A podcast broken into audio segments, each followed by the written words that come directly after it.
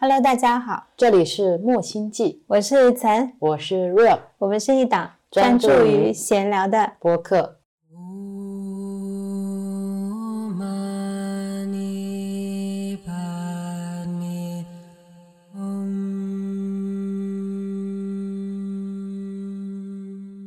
今天是二零二三年三月十日晚上十九点四十三分。今天厉害了，我们在录了一年的播客以后，发现了手机里面录音频的时候有个选项，之前一直是压缩，发现它可以选无损，所以我们这一期呢就是一个无损音频的输出，来看一看到底音频质量能好到什么样？看大家能不能听得出来。我们现在有了一些质的飞跃，是的，我觉得除了占更大的空间内存以外，可能不会有什么太大的区别。大家听了半天觉得哎没有什么差别，跟以前是一样的。我们不说就没有人知道我们做过了什么努力。是呢，就像上一期的片尾曲跟片头曲，我们有了这么精心的安排。没有一个人有提起过同一首歌和再见这种无常的感觉，相聚又欢离。对我当时设计的时候，我觉得哇，这个歌也太太能表达无常了。开头的同一首歌非常的幽默，又觉得那个歌声很悠扬，很好听，当时才选了这首歌。片尾的时候明明是一个庆祝一周年的播客，但我们在放再见，就想说这是一种无常，嗯，这就是传说中的自我陶醉。对，只有自己才能懂得幽默。太有意思了！这一期是我们的动态修行系列，是是是，最近又累积了一些事情，不知道能不能录成一期播客。啊，为什么会不知道能不能录成一期播客？因为我现在脑子里面是毫无关联性的，我不知道一会儿会冒出什么事情，会漏掉什么事情，或者我们准备开始聊，然后后面聊成了别的，嗯，那我们今天植入主题啊。没有主题，你啊。哦，没有主题，我忘记掉了。我们只能按事件来，有什么事现在跳到脑子里就聊什么。先跟大家分享刚刚发生比较新鲜的一件事吧，是晚上 Z 喊我们去取奶油蘑菇汤。原因呢，是因为前几天我在舟山的本地团购上面买到了赤松茸菇，一种菌菇，非常的新鲜。嗯，我是当时买的时候觉得 Z 不会用这种国内的本地团购，很难得有机会可能能买到这种品质的菌菇。然后就多买了一份送给他。送过去了以后呢，他又做成了奶油蘑菇汤，再喊我们去吃，是的，就有一种感觉，这个能量的回旋好快。是是是，因为前几天在吃这个松茸菇的时候，我还跟 Rio 说，我说，哎，这个好像还有个菜谱是说做奶油蘑菇汤，听说这个比普通蘑菇做起来更好喝。我想了一下，还要买奶油，就说算了，我们就普通放汤喝就好，也很好吃。谁知道 Z 呢，就这么巧做了奶油蘑菇汤，正好补了我之前想喝的那个缺口。对这种事情发生的太多了，生活里、就是你送出去一份礼物，或者你流转一份爱出去，它很快就会以别的形式不断的流转回来。我们还说这种来来回回，就今年好像一直在持续。是的，是的，从一月一号开始是频率变得非常非常的快，以前可能需要好几天或几个月、几周的事情，现在有时候上午发生几个小时以后就回转了，也有不停不停在流转的事情。是的，是的，很神奇。这种体验，我觉得有一直在跟我们一起成长的听友听到都会会心一笑。是是，然后 Rio 呢就骑着小电驴过去拿蘑菇汤，在路上，Rio 跟我聊着天，迎着风，骑着骑着呢，我突然感觉到一件很奇怪的事情，就是平常在街上会看到那些大叔起痰，然后吐在地上的声音，居然从曾这里响起了。这是我认识他到现在从来没有过的事情，我就很惊讶。我说：“你在我后面吐痰吗？” 我当时也很惊讶，因为有一只虫子飞到了我嘴里。我跟肉在聊什么话题我不记得了，但是很好笑，我就张着嘴哈哈哈哈哈。在哈的时候，一口风吹过来，一个虫子就进去了。进去了之后，我的第一反应是它有一点要靠近喉咙了。然后我想怎么办？它还活着吗？我就想马上把它吐出来，因为我想它吐出来可能还会活着，就把它吐出来，才发出了类似于咳痰的声音。我发出这个声音，我也很惊讶，因为在我这里是没有这样的声音的。是是，所以那个声音跟你是特别分离的，我就很难把这两个东西连线连起来。我还很努力，因为我没有经验。Rio 知道我是不会咳痰的人，平时我不知道怎么样把东西可以从喉咙里面再清出来。我好不容易清出来了之后呢，哎，我想说。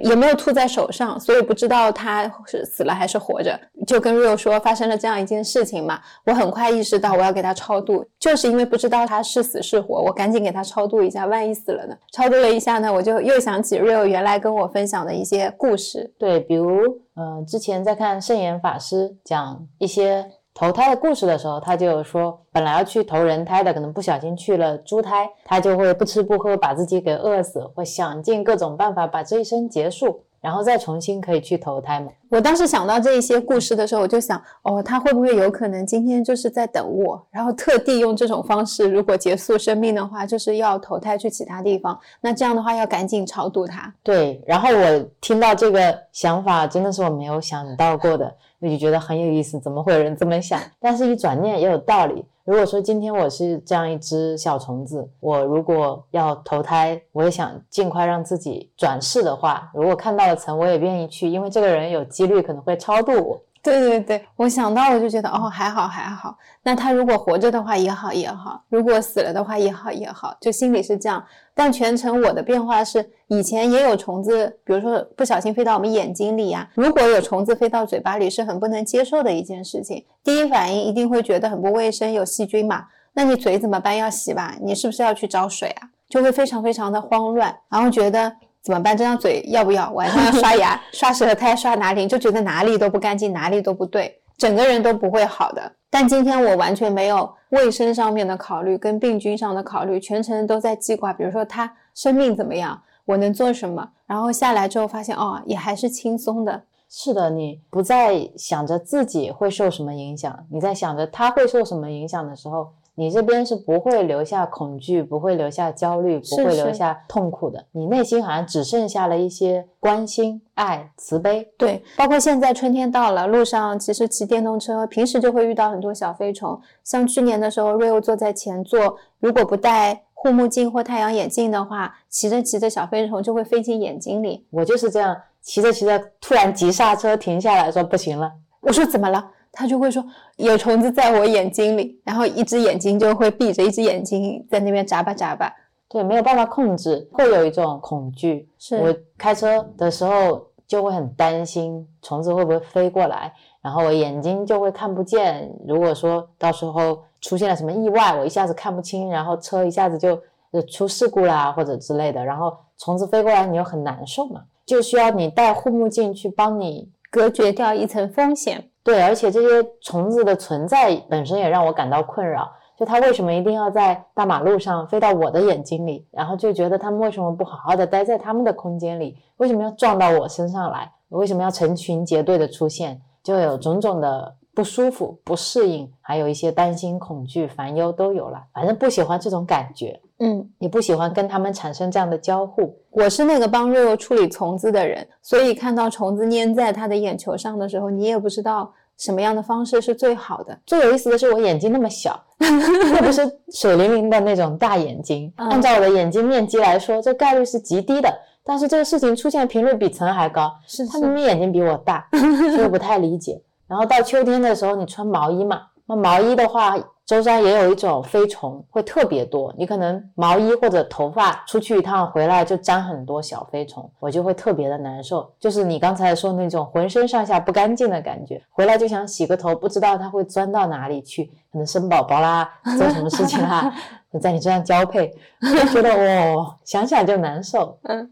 你就会想着，那我今天穿衣服，我就要穿风衣，要穿那种不太能够让他们攀附的这种材质，尽量隔绝跟他们的接触。嗯，然后今年呢，发生了一个变化，在 Rio 身上，就是他也没有怕这些虫子。对，最大的变化就是这层恐惧拿掉了。是，当虫子过来的时候，那就过来了。嗯，它撞到我了，我就跟曾说，刚才有个虫子撞了我一下。是，不知道它现在怎么样，是不是撞晕了？嗯，你想的很多角度不一样。然后如果它今天不小心再飞到我的眼睛里，你可能担心的真的不是自己的眼睛，而是这个虫子怎么样。是是是，然后曾就会提醒我要把护目镜戴上。我本来不戴，是因为我觉得我不害怕他们了。嗯他们过来就过来，碰到我就碰到我，没有那种恐惧，也很欢迎。但是曾说他们会受伤。如果说一个小飞虫，它本来撞到护目镜上，它就飞走了，但它撞到你的眼睛里，你分泌了一些杀菌的液体，启动了自我保护，它们的生命就没有了。所以我觉得还蛮受启发的。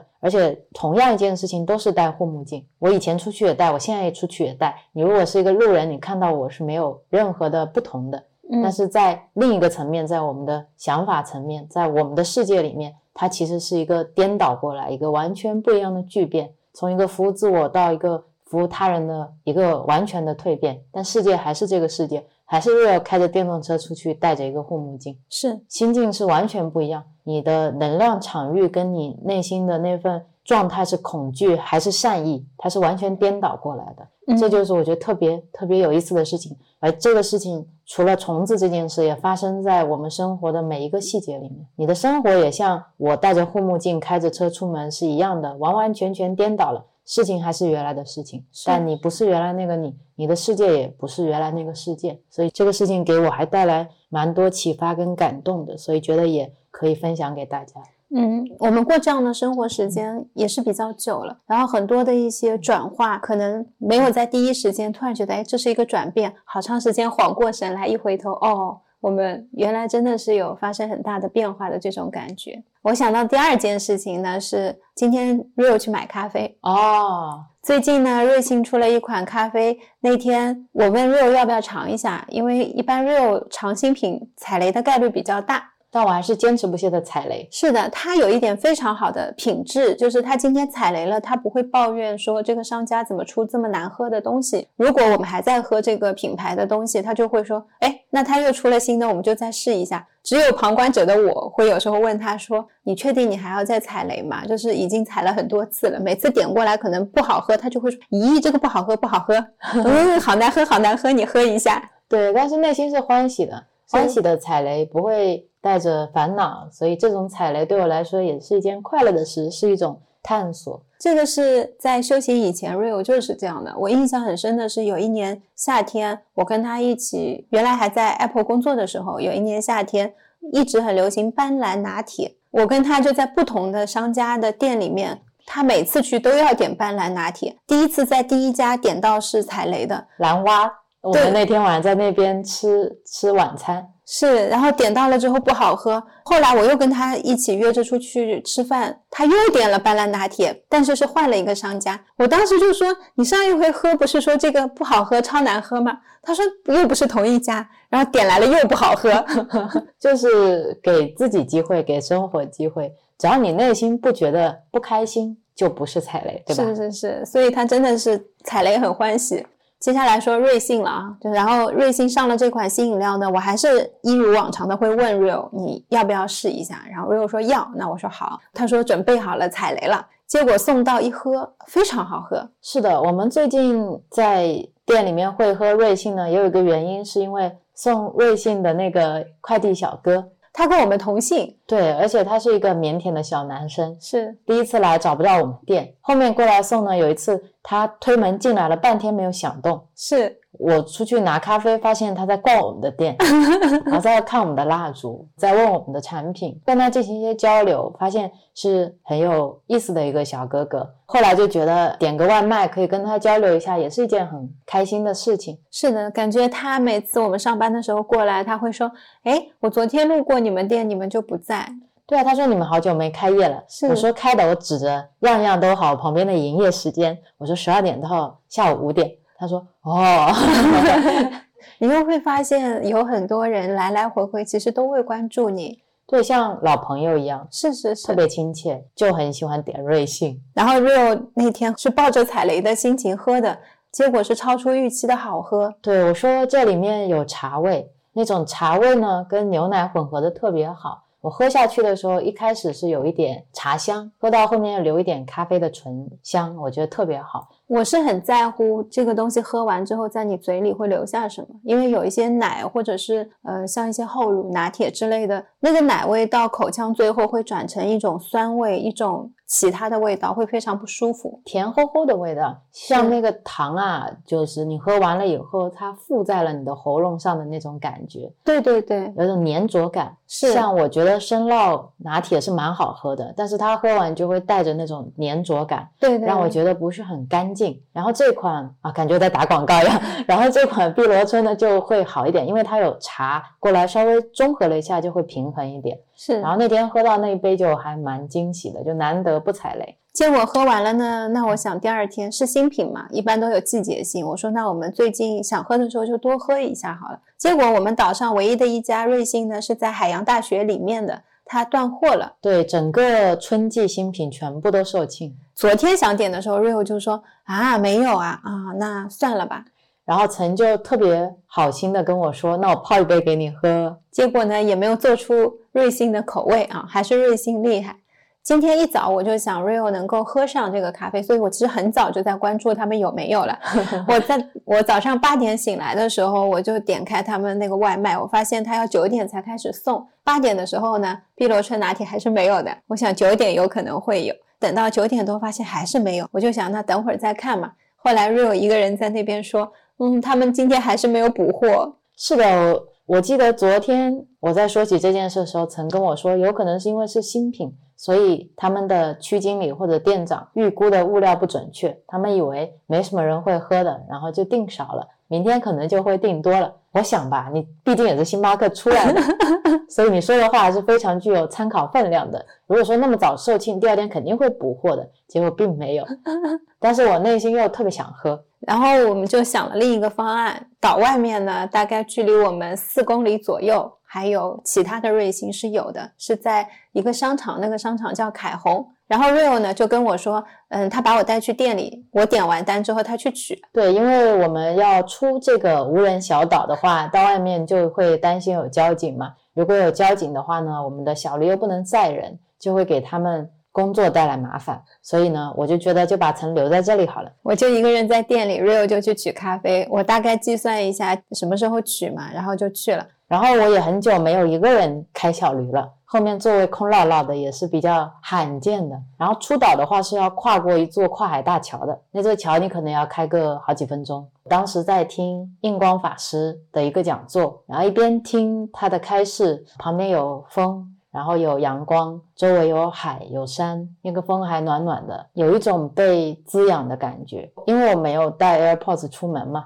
没想到自己会戴耳机听东西。我当时为了听这个音频呢，就想了一个特别土的办法，因为我们衬衫的左边是有一个上口袋的，我就把手机的扬声器朝上放在了那里，然后一路这样开过去，声音调到最大，但因为是一个 YouTube 的视频。所以它的声音还是总体音量比较小。旁边如果有一辆汽车或者卡车开过去，你就会听不见。所以它的开式呢，就是一段有一段没有，我大概自己在用脑子把它拼凑在一起，但是不会影响到我的心情。再往前开一点呢，有一辆洒水车开在前面，洒水车都比较慢嘛，它那个水滋出来就刚刚好把我们电动车这整条道变成了一个水帘洞。我这边就有分两派，一派的开电动车，比如说外卖骑手，他们着急就会直接穿过水帘洞就过去了。有一些人也会跟我一起在这边排队。然后当时我看到旁边那些人的脸上的表情，有一些是会觉得为什么偏偏这个时候有个洒水车，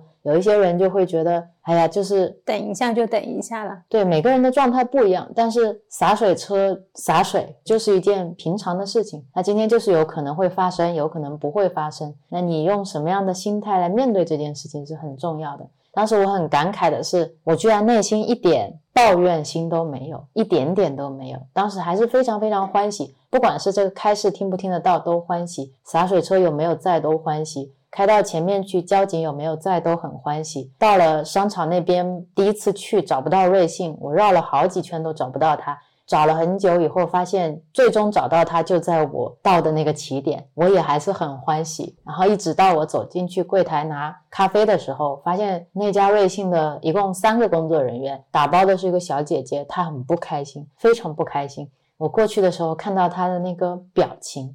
我其实内心是还蛮觉得蛮遗憾的，就是今天他有一个属于自己的时间，即使他是在工作，但是这个生命是他自己在活嘛，嗯所以我其实蛮想他开心一点的。我当时接过来的时候，我也是用非常非常感激的语气跟他说谢谢，我想帮他调个频，但是没有成功，就是他没有接收我的信息，管自己继续做其他的事情了，然后我就回来了。当时取货来回差不多要四十分钟，我感觉我自己像一个快递小哥，你好像也感受到了那种外送员他们的这种工作的辛劳吧。嗯我觉得有些事情，我们嘴上说说，我觉得快递员，我觉得外卖小哥是很辛苦的，跟你自己真的有做过是有做过是不一样的感受。你用你的肉体再经历一次，跟你用脑子去想象真的是不一样。就像你想着冥想会有一个很静心的体验，跟你真的坐下来冥想以后，你感受到那个静心的体验，这是两种不同的事情。就当你经历过以后，这个事情在你的心里留下的痕迹的印痕是不一样的。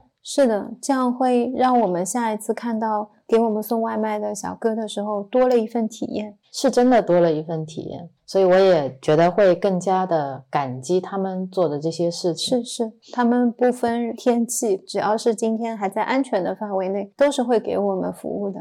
哦，而且他们很辛苦，但是我见到的大部分的快递员小哥或者外卖员小哥，他们都没有把这份辛苦转化成一种压力给我们。是的，他们每次见到我们的时候，都是怀着一种开心。嗯，对我以前在杭州比较少叫外卖，是来了舟山之后，可能跟外卖小哥接触会略多一些，有时候买点菜啊什么的，真的是有这样的体验。像他们有时候会，呃，明明把菜放门口了，一定会再打一个电话给你，跟你说菜在门口哦。我说好，嗯，像我叫本地的一个菜场的菜，他送到了之后是会有专门的人，还会问你你希不希望我放在门口，还是想我帮你放在门岗？但其实他人已经在我们家门口了。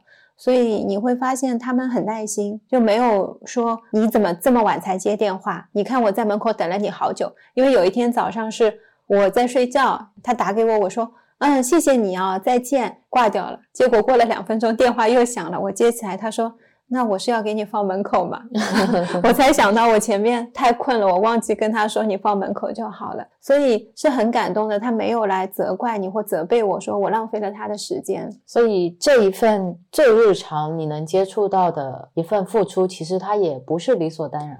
是啊，其实你刚才在说瑞幸那个小姐姐做咖啡，你跟她说谢谢的时候，她没有接收到那一份感激，那一份爱。很多时候我们在工作日常的事情当中都会的，就当我们被事情包围的时候，被问题包围，被情绪包围的时候，你好像会看不见很多东西。我相信有很多人去他店里面取货，像我们这样跟他说谢谢的人是不少的。嗯，但是他是不是真的听见了这一份谢谢？是的，是的。或者我下次应该以一个更加高调的方式跟他说谢谢。下一次你可以问他说你不开心吗？对我下一次可能可以给他唱首歌。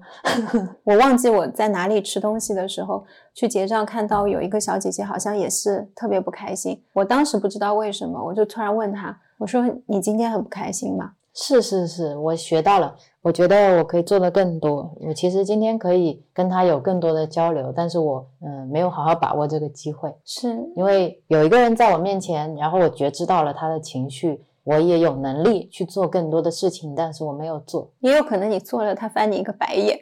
但是也没有关系啊。是是嗯，想跟你分享的是，上一次我跟那个小姐姐说，我说你看起来很不开心，然后她突然很诧异的看了我一眼。其实她很诧异的看我一眼是，他好像在自己的世界很久了。就我说的这句话，可能正好叫醒了他。对，好像给了他一个连接回这个世界的通道。对，因为他感觉是没有人 care 他，他现在就在做一份非常无聊的工作，又很忙，又要结账，又要做很多很多的事情，他真的很累。但他的这份累，没有任何人去关心他，说你现在是不是累了？他可能也不是说我要休息，就像我们在上班的时候在加班，你有时候真的是很累，你想要的可能有时候只是一个问候。是的，有时候你可能没有想要，但是别人给了，也会有完全不一样的感对受。对对，因为你说这个，我是非常的感同身受的。就像以前我们在 Apple 工作的时候，尤其是晚上的时候，可能晚班只有一个人或者两个人，嗯，但是还会剩非常多可能迟到的，然后在等待的，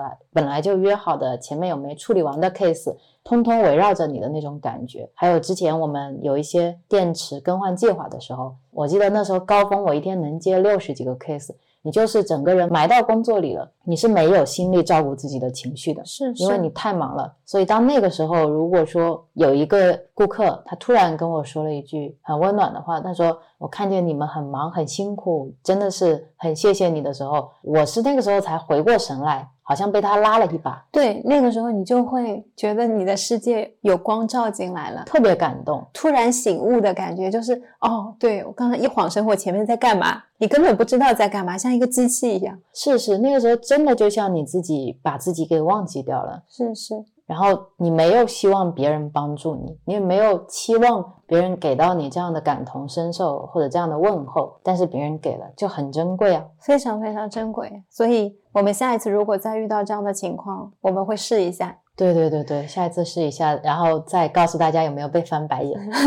然后 Rio 在那边跟我发了两句语音，一句就说自己很有意思，明明那个地方很好找，就在起点的地方，结果绕了一大圈才找到。他说这就像我们的人生。但是我印象很深刻的是，你在说这些话的时候很开心，觉得自己超好笑。是来来回回那个商场，我走了三四遍，百度地图的定位也不准，到瑞幸自己的 app 上去搜它的定位。然后也没有找到，因为地图指引总是商场嘛，它没有办法正确的告诉你它真正的位置在哪里，就内外找了好几圈。然后又回来之后，第一句话就说：“我今天体验了一下外卖小哥的感受，跟我分享了前面的这一段。我们坐下来喝咖啡的时候呢，当时我们在看群里的一些消息，然后我喝了一口美式，我说：哎，这美式还是挺好的，因为我好久没有喝冰美式了，一直在喝热美式。”然后 Rio 那杯咖啡呢，他喝了一口递给我，我喝的第一口我没有喝出来是碧螺春拿铁，我当时想了一下，说，哎，怎么回事啊？是不是拿错了？我就看了一下标签，发现标签是对的。然后我还搅和了一下，过了一会儿我又喝了一口，哎，我发现口味跟那天是完全不一样的，因为那个辨识度太高了，茶香这杯没有。Rio 也说，哎，他也觉得这个茶味很淡。我说，其实像这种标准化饮料的咖啡，你要做的难喝是很难的。因为所有的东西都是定量嘛，咖啡是定量的，你牛奶的量是定量的，很多东西都是有刻度的，糖浆应该要几磅，或者甚至现在都是有自动糖浆机的，你一个东西想要把它做难喝。是真的还是有一定难度的，就要自我发挥。但是可能那些同事、那些人，他在工作的时候，他也是无意识的，因为他不开心啊，他关闭了自己跟外界的通道。所以我们是很机械式的、很麻木的在做一些事情。一个饮料它标不标准，对我来说不重要，因为我现在的情绪也没有被照顾到，所以很多时候会体现在这些做出来的东西上面。一模一样的事情，还有一家瑞幸，是我们上一次摆地摊的时候去的。那一家瑞幸就在我们上次说的素食餐厅附近，大概也是隔一条街的样子。那里面的店员非常开心，是他们一边聊天，然后一边互相照顾，就跟我们在苍南火车站的时候喝到的那杯竹叶茶是一样的。他们好开心。然后你拿过来那个饮料，饮料好像也变开心了。对你看到这样氛围的时候，你就很愿意坐在这里喝他们做出来的东西。其实现在我们出去买饮料都不用一定固定说我要喝 A 品牌或 B 品牌，你走进一家店，大概看一下那些会做你这些吃的喝的东西的人，他们的情绪是怎么样的，你就知道你会喝到什么样的东西。是啊，那天在。市集旁边的时候还有两家板栗店，当时曾要去买板栗，他就跟我说他是怎么选择自己去哪一家买板栗的。第一家呢是新开的板栗店，这个板栗店看上去装修非常的干净，也比较年轻。他们门口放着板栗车，上面有很大的横幅，就是新店开张。满二十块送五块，然后就是板栗好吃之类的一些标语吧。路过的时候呢，Rio 就问我，哎，这边有一家板栗店，你要不要去试一下？我看了一下，我说我想去试一下车站旁边的那一家。车站旁边的那一家板栗店呢，是没有什么装修的，大家可以想象，就一间房子里面，可能粉刷也是以前的吧，很多年了，就放着两个炒板栗的机器，然后一个卖板栗的车，就这样子，三个人，全家人都在了，爸爸妈妈跟一个儿子。大家在那边，爸爸炒板栗，妈妈称板栗或卖板栗，儿子帮忙，就这么一个结构。他那边的板栗价格呢是二十五块钱一斤，一斤起卖。如果按照价格来说呢，我可能更愿意去新店，因为新店只要二十块，他送五块，是不是超划算？老店呢，它还要再贵一点。但是其实我路过的时候，我说我不想尝试新店呢，是因为我发现他们没有把注意力放在东西身上。那个男生他在门口炒板栗的时候，其实他是担心生意的，他一直在看顾客，门口有没有顾客要进来。我跟他做了一个眼神接触，我都有一点慌张。对，就是那种非常渴望有人去消费，因为这家店是他开的，就那种感觉。然后它里面还有一个女生，也是营业员，在那边给顾客称东西，所有的关注度都在顾客身上，就有一点像你进一个炒货店称东西，那个人会帮你称，他会一直看着你，我们就跟着你，压力很大，不是特别希望去体验这样的消费。到了车站旁边那家老板栗店呢，我就看到那个叔叔炒板栗，他的眼里只有板栗。他每一次的流程都是这样的：板栗放进去，墙上会有个计时器 timer，他会记一下是多久。然后他不仅仅会记那个计时器，他在这个过程当中还会把板栗拿出来看，板栗是到什么状态了。然后他会再把板栗扔进去，他不会管他老婆这边会有多少的人在称板栗或者忙不忙，他也不会管他儿子是不是去接电话了，他。所有的世界就是两台板栗机跟板栗，板栗好了他就拿出来给他老婆，他老婆呢是全心全意在称板栗，就会照顾我们这一些人，然后怎么样排队，谁先谁后，也不会说板栗要没有了，跟她老公说你炒快一点，他们之间是不讲话的。他儿子那个时候本来是在外面打电话的，他打完电话回来之后也没有跟他们之间有交流，但是很快会去帮忙。他知道他妈妈忙了就去帮妈妈，看到他爸爸忙了就去帮爸爸。然后我在看到他们这样的一种场景的时候，我就很确定我要买这一家的板栗。我觉得你做选择其实非常非常的简单、快速、直接、明了。是啊，因为这家店的板栗有被照顾到。对，因为每一个人的能量都是内收的，他们其实很简单。为什么要设二十五块钱一斤，买一斤起是一个门槛？就这一斤就是他们最小成本，所以他需要有一斤起卖。那我就买一斤。他们的板栗也是我迄今为止吃到过的炒板栗里面最好吃的。我是一个非常非常热爱吃板栗的人。只要是看到板栗店，我都会去买。是的，而且现在其实不算是板栗的季节，一般板栗是在秋季。我有自己喜欢吃的板栗，叫锥栗，尖尖的那种，因为锥栗特别香甜。然后像他们现在在炒的那种板栗，一般不是我的优选。大多数情况下，我买到的不一定好吃。那一天买回家了，我还跟瑞欧说：“我说这家板栗店实在是太好吃了，我觉得就是终身要回购的那种。”对对对，就像我们前面聊的，不管是瑞幸的咖啡也好，送外卖的小哥也好，还是这些小的手作小店家也好，其实他们每一个人身上散发出来的这种能量场，或者像李欣老师说的，每个人有自己的信息包，而这个信息包其实我们是可以感受到的。是你只要通过这个人，你大概就可以知道他的产品是什么样的，他炒出来的板栗好不好吃，他做出来的咖啡用不用心，他做出来的手工皂怎么样，那，他的话会携带什么样的能量？我觉得一切变得好简单，好简单，特别特别简单。就像我们现在看书或者是听音频，我只要去看那个人就可以了。听歌也是这样子。是的，所以我今天还跟曾说，我有一个。非常大的改变就是在这里。我之前播客应该也有说过，就是我以前歌和歌手、书和作者、画和画家，很多时候我是分离的。我有时候会去看他们的一些自传或者一些生平的记录，但这不会让我把他和他的作品产生多大的联系嘛。嗯，我觉得一个歌手，我不需要了解他的任何关于他生活的事情，我只要通过听他的歌，我就能感受到我喜不喜欢这个歌了。最开始的转变其实是在一个我很喜欢的艺术家叫杜尚嘛，之前我跟你介绍过，是对他就是把自己的一生当成了一个艺术品在活。我那个时候才开始慢慢意识到，艺术并不是一件作品，其实艺术就是你的生活本身，你的每一个举动，你做的每一件事情上面。他其实的那种对待艺术的态度是给了我很大影响的，但是我没有把它迁移到其他的方面，我还是把它放在看待艺术这件事情上面，以及一直到现在我们开始灵性成长了以后，我好像才能真正意识到一个人他的信息场的价值的重要性在哪里。所以我很感慨，我说如果有一个人他写了一本书，不管这本书的道理写的多么正确。但如果说今天这个人，你发现他做出了一些非常不得当的事情，或者一些伤天害理的事情，或者说，其实他的生活跟他的书是脱离的，就是书是书，我是我，两个东西是不同的。或者他的行为体现出来的价值跟书是不一样的。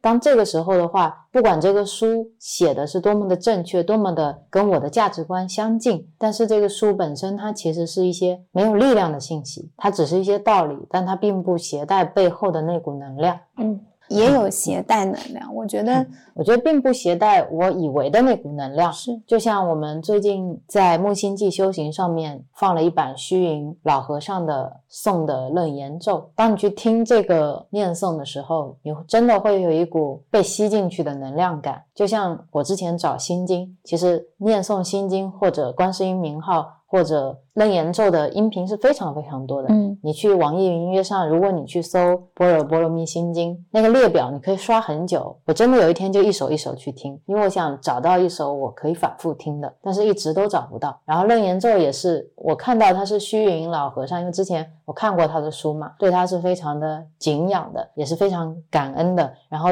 有一种天然的信任感，而那种信任感就是他之前他的生活、他的文字带给我的嘛。是。然后 Rio 那一天就把这个楞严咒放给我听了。我刚开始听我就说不一样。我在冥想当中听的咒也不少，比如说之前的 Tina 我很喜欢，然后我有时候会听她的，但是我一直想找一些频次更快一点的咒，没有找到。结果那天 Rio 发给我，我一听，第一呢就是那个频率来的非常快，我很快能够感受到那种，比如说像头部很紧、非常麻麻的感觉，然后很快就能静心，你马上会跟随着他念咒的频率就静下来了，还没有到说我要呼吸，我要调整一下，你就已经沉入了。所以我觉得它是非常能量强大的一个楞严咒。是啊，所以很多音频，比如说我们会听杨宁老师的开示，听杨定一博士的音频，但如果同样的内容，你换一个人过来朗读，不一样，因为杨宁老师就有我听了，你的感觉是落差很大的。特别大。就像得道上有一些老师，他们不是自己讲课，会让专门的一些播音员过来帮他们录制的，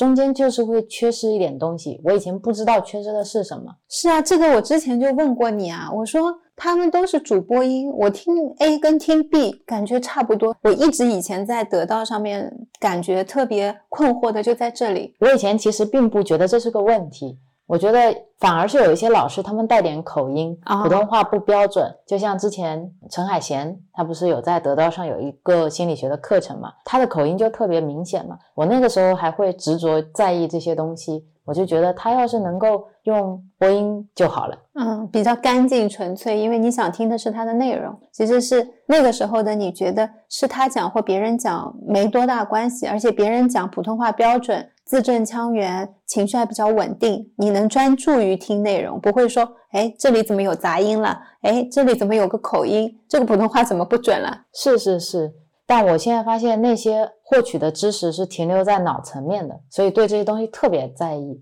嗯，因为这是我自己的脑子在接收嘛。是是，但是今天你用心去接收这些东西的时候，真的是不一样。如果说像杨定一老师的书，网上有非常非常多读他书的人，其实我都听不进去，对我也是，我宁愿自己去看书。那只有他讲的音频，即使是车轱辘话，反反复复的听，你就知道他会这样回答，讲这些东西是没有变的，一直在重复的，但是你就是听得进去。对啊，而且一段时间不听，我再打开同一个音频，我发现我听到的内容又不一样了。所以这就是一个人他自己说的话，自己表达出来的那种力量、那种能量在里面。是这一点真的让我感受挺深刻的。嗯包括我今天在听印光法师的视频的时候，是他在加拿大多伦多佛光山的一个演说。印光法师是星云大师的首席翻译师，大家也可以去看他的视频，非常非常推荐。这个视频的链接我会放在 show notes 里面。她是一个看起来非常年轻的小姑娘，但其实心境是非常成熟的。嗯讲话是非常的舒服的，频率是非常稳定的。你听了以后，感觉就有一种被充能的感觉，一种春风化雨的感觉。是是，那个音频可能你一开始听也是觉得杂音很多，但是你用心去听的时候，听着听着杂音突然全都不见了，对呀、就是有这种神奇的力量。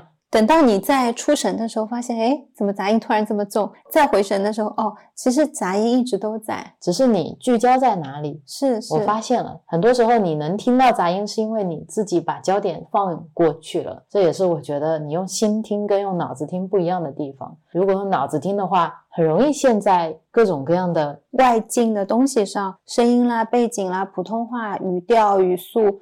想不完的这种念头，包括视频的质量很模糊，字幕的字体、字幕的间距，就是着各种像，是吗？然后另一个我感触特别深的就是，像你刚才说的，可能同一个音频、同一个开示，你自己成长不同，你去听的时候听到的东西也不一样。是，就像我最近重新在听央金拉姆的歌，我自己感觉不一样。我虽然之前。是我推荐央金给陈的，但是我对他的歌除了那首《妈妈又给你》《妈妈又给你》之外，其他的我都不是特别能听得进去。之前曾在店里会单曲循环央金的歌，那个时候我就觉得频率没有特别合得上，就老想换歌。然后昨天我在店里面跟他坐在一起的时候，放了央金的歌，我突然感觉好好听啊！就是缓过神来的时候，我说这首歌是央金的吗？他说是。啊，我想为什么 Rio 今天会放央金的歌？因为其实我诧异的点在于，你放的那首歌我原来也没有听进去。它有一些频率比较快的歌，我是听不太进去的。曾经的我是喜欢更舒缓一点的。其实前面听了很多别人的一些音乐跟唱诵了，想找类似这种风格的，然后他就推荐了央金嘛，我就想那就再听一下央金的歌好了。你感觉央金没有变？是你变了，真的是你自己变了。今天还有一个很有意思的事情，就是你走了之后，我在店里想放歌嘛。我想你昨天放了央金的歌，我想听一下 Tina 的歌。我自认为对于 Tina 的歌是非常熟悉的，因为她的咒我经常听。没有，今天放的两首我都没有听过，因为一首是她在直接的念诵绿度母心咒，又是我想要的那种频率很快的，而且我是到了 Tina 我们收藏的一个专辑，每首歌我都听过。我就随便点了一首，因为那上面很多的名字我是看不懂的。我随便点了一首，嗯，我说 Tina 念这么快的咒啊，我喜欢。然后我就在那边听嘛。第一首结束了，第二首又是这么快的咒，但我也发现可能以前放过了，我也不知道，我没有听到过，很神奇。是的，是的。而且像原来我可能对于这种频率的歌，我就不一定会听，我会觉得它太快了，我跟不上，然后我就觉得那个不适合我。一模一样的人，其实不同的东西你在听，感觉是真的完全不同。有时候这些上师、这些善知识，他们都是非常的敞开的，他们都是非常无私、毫无保留的把自己所有的能量分享出来。是是，就是看我们能够接收多少。就像他给了一个大学教材，我们是幼儿园读一遍是幼儿园的收获，等你到了高中读一遍有高中的收获。等你到了大学，你再读一遍，你才能有大学的收获，是一样的。嗯，但是不变的那个支柱是说，我会一直在去听，他们是会去看这个人。比如说前面说央金，他一直在修行；比如说像 Tina，他也一直在修行。对，比如说像我们去看印光法师，是因为我们也知道他和星云大师的很多故事，以及我们也是非常非常信任星云大师的嘛。对啊，这样我说再怎么样你也错不到哪里去。你从他的音乐作品也好，或者从他说的话里面也好，你是能听得出来的。对啊，所以很巧合嘛。我们之前刚创业的时候，在创业手机里面有聊到过。嗯，其实你想有意识的去消费。最简单的就是找到一个价值观匹配的创始人，是那个时候其实完全没有想到说要看能量啊、信息包这方面是想也没想过的。但是现在其实是契合的，对，特别是陈的那个买板栗的例子，我觉得就会让我的生活都变得非常轻松。你去看一个品牌也好，去看一个产品也好，你就去看它的创始人、它主理人他们的理念是什么。是，就像我们之前说，我去用一个 app 的时候，我去看它的开发者。他的价值观是怎么样的？其实，其实这是一个更直接的方式。其实它是一个成本更小的方式。对呀，你花一些时间去了解它，但是给到你未来更长期的一个支持。就像曾这次买了一个铁锅回来，拿到铁锅的时候，他说：“哇，你看这个铁锅的柄打磨的那个痕迹，它是手打的那种，然后它的这些木柄都是没有上漆的，还有一些，比如说。”你清洁过了之后手会黑，不小心捏到了这个锅柄，就会留下这样的痕迹。但因为锅柄是木的，没有上漆，所以是擦不掉的。有些人可能会介意，对我来说，我看到就很开心、很快乐。还有那些焊接的痕迹，像铁锅跟一个锅身跟锅柄的一个焊接痕迹。我跟 Rio 说啊，这个就是手焊的，就是有经验的人手焊的。因为我叔叔是高级焊工，我也能看得懂他们哪种技术在焊。我说我要的就是这个。对我们俩拿着那个锅也没有特别规整，但是就觉得好有锅气，两个人都好开心，好激动。就想起上一次在陈的朋友的那个颂钵疗愈店里面的时候，我们拿着这个手打的颂钵，再对比了那个商业标准化流程做出来的钵的时候，真的能感觉到那种能量的缺失感。是是，你拿到那个标准品的时候，你就知道你想要的不是这个。我在选这个锅的时候也选了挺久的，然后想换锅是因为家里不粘锅，涂层脱了，我想换成铁锅方便一点，以后不用换锅。想选一款手打的锅呢，你去看广告真的蛮难的。比如说国内有一些品牌专门做手打锅，上面页面上都是那些老师傅一个一个敲锅，但很难的是，你看有一些人会说有很多仿冒的，可能同一款锅的价格也非常的参差。一般来说，当事情这么复杂的时候呢，我就会放下。直到有一天，我打开淘宝看到了这个品牌是一个香港的手打锅的品牌，那个店主呢是一个代购，他就拍了一下那家店。当他拍了那个店门的时候，我就说哦，我就要买它。然后我就拿起尺去厨房量了一下，现在锅是多大，我要买多大，就选了一下要不要他帮我开锅，非常非常简单，可能整体购物加上测量，可能花了十分钟，我就已经买完了。是什么让我变得这么简单？就是一样的，跟板栗是一样的。我只是看了那家店，在拍照片的时候，我感觉到了那家店是一家做手工锅的店。然后里面的人用很传统的方式，他们没有用一些 POS 收银机，他们还沿袭着老年人就是会手写发货单这样的方式。这就是我想要找的那一家店。像我现在如果去其他的地方买东西，我都不用看产品。我其实不是特别 care 今天这个包装里面的这个东西是有多精致，或者今天这个包装是有多新奇。可能很打动我的包装反而是质朴的、最普通的、最朴素的里面的东西。这个时候反而会让我觉得闪闪发光。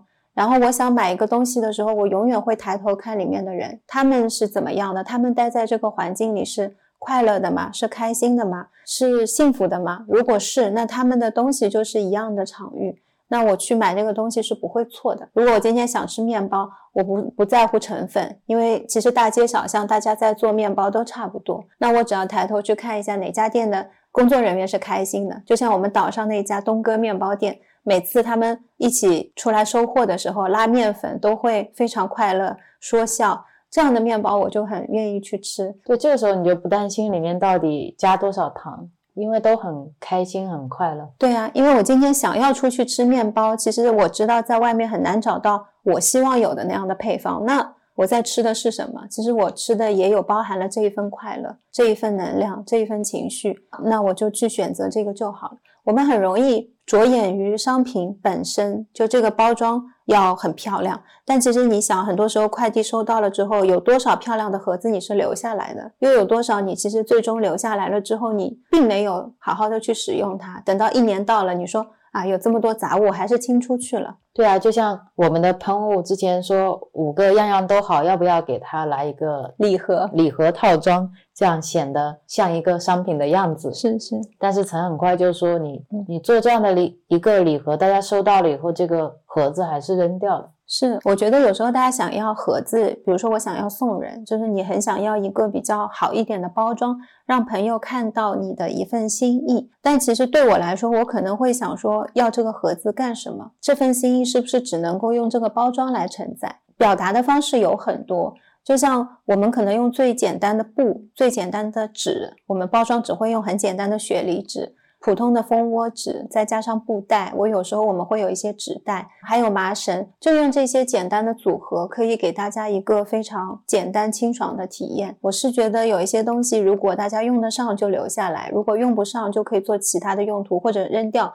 这些都是可以被。地球母亲吸收的，它也可以再生，没有问题。大家的拆包体验也会比较好。然后我其实是站在自己的角度去想，说我今天有一个很漂亮的礼盒，然后这个礼盒拿回来了之后，我想扔，我又舍不得扔。做这个盒子其实又比较浪费材料，你总是要用纸浆嘛，你或者是要用木盒子，会觉得说怎么样简单，可能怎么样会更舒服。对，所以我说不管我们出什么样的套装。都用我们木星记的布袋子就很好。对，重要的是这份心意。其实很多时候买东西送朋友，不一定是产品表达了你的心意。你今天买一千块钱的东西或者两千块，这只是在目前的流通货币上的一种价值。是的，真正的价值其实还是在你发心，对，你到底为什么要买这款产品，然后你想给你的朋友带去什么？是啊，就这个是最贵的。对，在这里我就想起一件特别感动的事情。嗯我们有一个听友有一次加我说他想买一样东西送给他的朋友，觉得他朋友最近呃可能比较焦虑，不知道有没有店里什么合适他的。当时曾第一个冒出来说送预言啊，就觉得如果你一直都处于这种比较紧张的状态。对，其实你泡脚是一个能够让你有一点点时间跟自己相处，或者至少说有一个理由让你不得不和自己相处，然后又可以在晚上的时候帮你合一下你的状态。是因为泡脚本身从温度来说，大部分集中在你的脚，其实你是自然而然的能量跟注意力总是有一点会往下回收的。对啊，然后曾还写了一个关于泡脚的冥想的一个小小的诗，我们今天贴到墙上了，然后就给他推荐了这个，他就买了一份给他的朋友，然后他又给自己买了一份洗头皂。当时呢，曾就刚好在做这个浴盐的小包装，我们就放了一个单包的跟他朋友一样的浴盐送给了他。我们当时想呢，那他就可以跟他的朋友有一样的泡脚的味道跟体验了。是我在想的是，比如说我买了一罐浴盐送给 Real，然后 Real 会泡，但我不一定会给自己买，因为我感觉我现在暂时用不上，我可能就没有。然后 Real 泡了之后会跟我说，哇，这个香味很好闻，我好喜欢。但因为我没有闻到嘛，所以其实我们在聊的时候，我会觉得哦，那你喜欢就很好，就是是这一层的一个链接。但我当时想做的是，如果曾也有机会去试用到这款浴盐的话，Real 在说起的时候，我就会说，哦，对对对对对，这里面有什么什么味道，我很喜欢。就像我们一开始聊的，你真正去送过外卖和你觉得送外卖很辛苦是两件事。嗯，就你真正泡过这个浴盐，闻过它的味道，跟你朋友说这个味道很好闻，你想象一下，确实是两个完全不一样的体验。对，然后神奇的就是，它真的像我们想象这样的去做了。他还给这个行为取了一个名字叫“云泡脚特别有意思。”，特别可爱。这种交互就是让你感觉有真的在流动这股能量。它就是一罐小小的浴盐，它没有上千块，没有很厉害的礼盒包装，但是它就可以很完整的把你的心意传递过去。是是，然后他后面跟我说，他朋友很喜欢，然后状态也恢复了很多，还会主动约他周末一起出去玩，我就觉得好好开心。也许不是这个产品真的带来多少东西，而是他想给朋友表达的那个陪伴、那种关爱，真的让他朋友愿意再次打开自己的心，是有这种被感动到的感觉。就木星记永远是一个爱的中转站，是是一个流动的，很多时候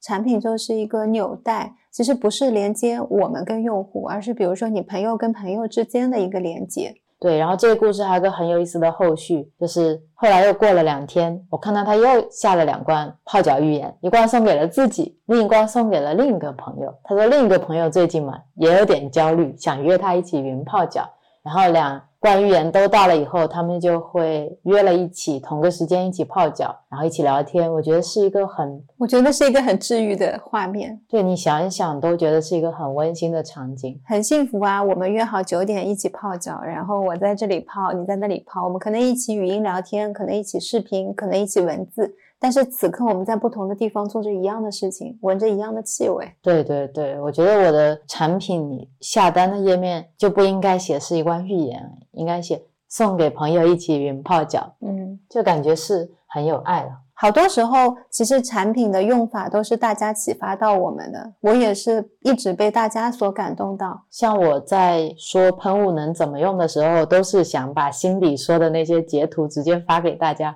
别人问起我，对对对，就是像新品那样用就好。好多时候产品说明都不用多讲，我感觉大家收到了，好像自己会用。对自己会跟产品产生一种链接。是是是，所以他们想到你们这里去的时候，就是会去的。那可以在这里再说一下我们喷雾的一个小小的说明。嗯，就你刚才在讲到那个手柄抹黑了以后，然后一般人是会介意的，但是你拿到了，你觉得哇，好有手做的感觉的时候，我就想到了一个关于我们产品的例子，想插播在这里，就是我们的这些听友们，他们会因为跟我们的链接去购买我们的产品，去感受我们的产品。就像精油喷雾在市集上的时候是没有人能够明白这是一个什么东西，但是在我们的店里是卖的非常好的。最新的那一套五瓶圆觉乐乐五五净净都是曾在某一天及时流出来的一些名字跟配方嘛。对，其实这个制作的故事没有跟大家讲，就是我只是在那边非常专注的做，很多时候做完一款之后，我就知道这个叫乐，我会跟 Real 说这个乐我需要它是繁体的，然后这个觉我要是繁体的，有一些是简体的，然后 Real 就会对我当时的状态非常的惊讶，对，很像你冥想时候的状态。是因为平常你都是说，哎呀，这个叫什么呢？想不好，你来想吧。你只有在被催眠或者冥想的状态的时候，你才会说这个就叫乐，而且它要繁体。就这种特别呃霸气的时候啊，是很难在陈身上见到的。所以每当他这样了，我就会就是双手放好，好的好的，老板就照办照办。但我也很喜欢你的这一套，因为用单个字是我以前没想到的。我一直想给它取一些呃四个字、三个字的那种特别庸长的名字，但你用一个字，我觉得又简单又有力量。回头再来看也是非常非常喜欢的一个灵感。然后这个套装做出来以后呢，大家就买很多支持我们嘛。然后它应该也已经到大家身边了。还有一些人会在群里说，我买了镜，另一个人也买了镜，可以隔空去喷一下。就有一种感觉，味道在不同的人之间产生了交互的感觉。嗯，但重点不是要讲这个，重点呢是前两天有一个群友零幺二六，他买了喷雾之后呢，他就拍了很多照片发给我，说超漂亮，收到超喜欢。然后我仔细看那个照片，我就发现上面的标签都糊了，就可以看到是有喷雾可能有在运输过程中漏出来了以后。滴到了那个标签上，然后把标签给弄糊了又干了的那种痕迹。但是他从头到尾没有再跟我说这件事，一直在感谢我们的产品。是是是，我当时看到了之后，作为产品总监，我说这标签糊了是漏了吧？你赶紧跟他道歉。如果说，可是零幺二六完全没有提这件事情，他兴奋的很，他说一直很开心很快乐。我说你再给我看一下，然后 Rio 又把图片给我，我说这真漏了呀，我说怎么寄过去漏了呢？对，陈就跟我说，你一定要去感谢他的包容，是要告诉他这件事情，要告诉他我们注意到了这件事情，并且要想我们能做什么，比如说漏了多少是什么情况，我们能怎么去再补充给他。我想人家不介意是一回事啊，我们看见了要怎么做也是另外一回事。是是，所以我就非常乖的发给零幺二六。然后更意外的呢是零幺二六跟我说，他觉得我们的产品都是完美的。我当时听到了，我觉得。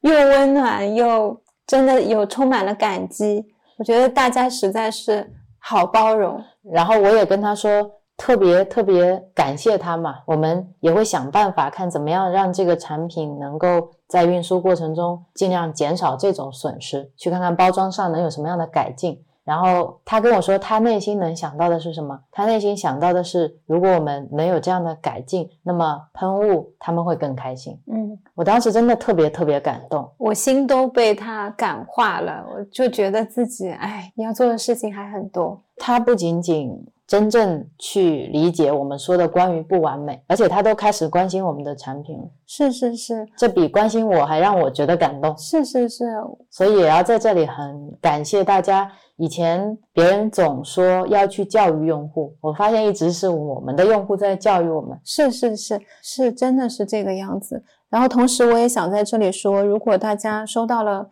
喷雾或产品有任何问题，跟 Real 反馈就好，因为大家加的都是 Real。是是是，我们是这个产品的第一个使用者。是是，但是我们也会有遗漏的地方，或者有不一样的使用场景。对，因为我们不需要快递运输过。是。这是没有想到的，因为那个喷瓶 Real 一直在用它随身的喷雾。我当时想说，随身好像没有什么太大的问题，就默认快递也没有问题。寄出去之后呢，大家都有比较包容我们，所以我们不知道这个漏了。应该是我们最近发货，大家也会遇到类似的问题，会有一点漏。反正如果有问题，到时候跟我们反馈。对，我们也在想有没有其他更合适的瓶子可以替换。是是，最近也在选新的包装。谢谢大家的包容。是是。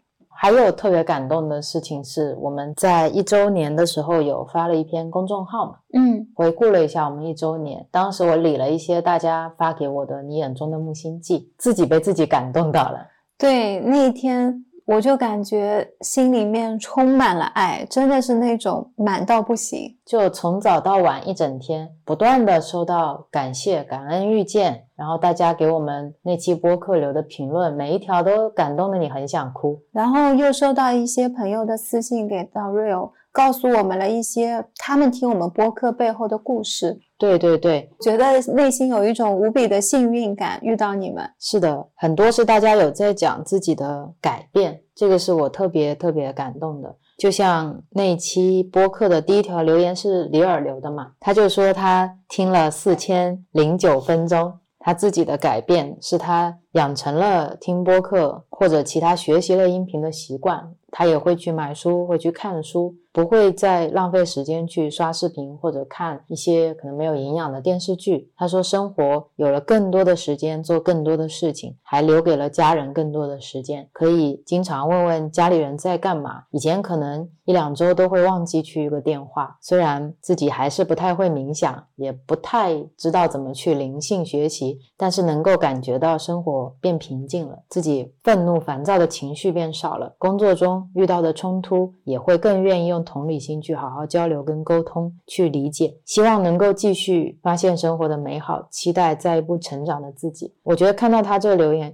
其实也很像我们的转变。嗯，我也是在灵性成长以后，有了更多的时间陪家里人，家里人好像也不用太担心我。没时间，以前不知道为什么，总觉得自己很忙。是是，以前好像给家里人是打电话有限时的。对，虽然现在你不一定电话是一定要固定两三天打一个或一周打一个，但是我们想起了就会实时去联系。对，以前是给自己立了 flag，比如说我一周要打一个电话，是是像任务一样，也没做到。但现在变得非常自然而然，你从内心就会想，我想跟他聊两句，我想知道他们现在怎么样。是，比如说像有时候。看到好吃的东西适合家里吃的，就会往家里买一份。是是是，都变成了非常生活的一件事情。嗯，好像是我本来就应该要做的事情，而不需要你去提醒自己要做，或者设一个 tag 让自己去做。因为当这些事情流过的时候，家人就会浮现出来，你就会记得哦，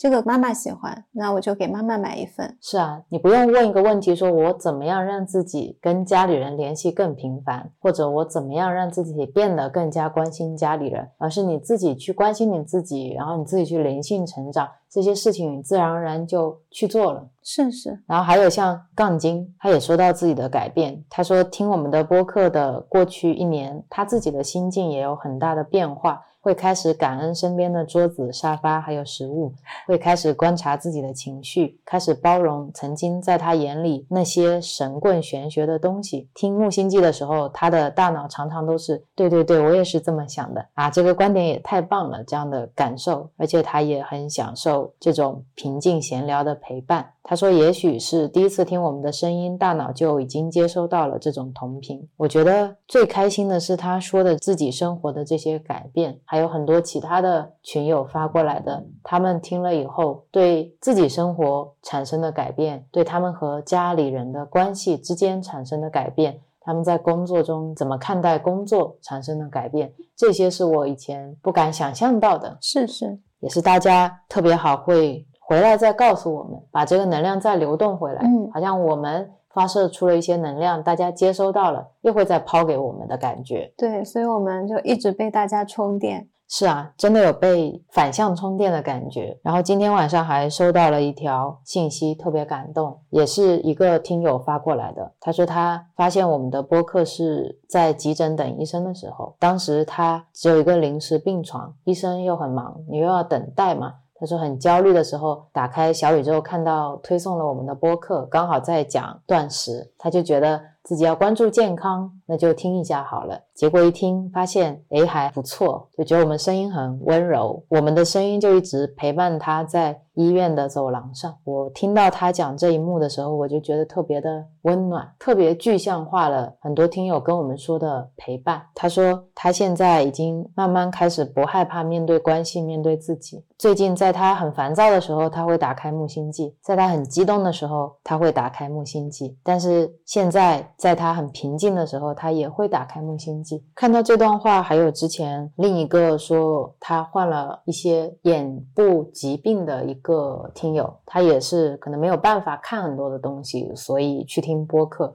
然后他朋友就给他推荐了《让生命来活你》那一期。他说他觉得很神奇的是，我们的声音和分享的内容可以让他安静下来，可以让他静下来。他有好几次疼痛到崩溃的边缘，都是听着我们播客入睡的。有一种感觉是我们像两个在陪伴他治病的姐姐，可以在他挣扎的时候轻轻拉住他。还有一个波友也说，他在去年经历了他人生中比较黑暗的时期，身体有轻度的抑郁和焦虑，痛苦了很多个月，然后又阳了。就觉得整个人生非常的迷茫，又有很多的慢性病，然后他就觉得不知道怎么让自己能够好起来。有时候觉得自己可能永远不会好了。但是从他听到我们真元一那期的播客开始，生活就开始有了变化。他说他开始控制他的饮食，身体变得轻松，开始把佛法当成他的航标。他说他出生以来第一次感受到找到目标是多么的美好。在我们播客的陪伴下，他就少了。很多忧郁的痛苦，也更加的向往平静跟安宁。他觉得我们让他看到了两个完整的人，就是完整的世界，幸福就在身边。努力认真的过生活是什么样子？他说，在木星记群里的大家也让他看到了认真努力过生活是什么样子。